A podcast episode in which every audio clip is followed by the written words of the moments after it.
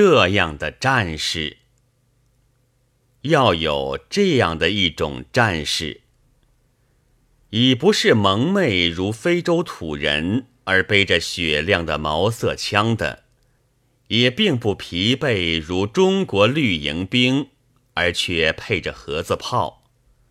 他毫无起灵于牛皮和废铁的甲胄，他只有自己。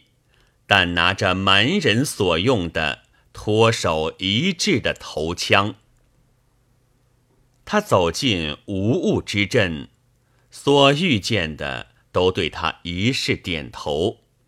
他知道这点头就是敌人的武器，是杀人不见血的武器。许多战士都在此灭亡，正如炮弹一般。使勇士无所用其力。那些头上有各种旗帜，绣出各样好名称：慈善家、学者、文士、长者、青年、雅士、君子。头下有各样外套，绣出各式好花样：学问、道德、国粹。民意、逻辑、公义、东方文明，但他举起了头枪。他们都同声立了誓来讲说，他们的心都在胸膛的中央，和别的偏心的人类两样。他们都在胸前放着护心镜，就为自己也深信。心在胸膛中央的事作证，但他举起了头枪，他微笑，偏侧一掷，却正中了他们的心窝。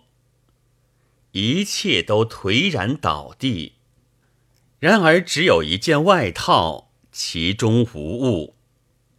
无物之物已经拖走，得了胜利，因为。他这时成了戕害慈善家等类的罪人，但他举起了头枪。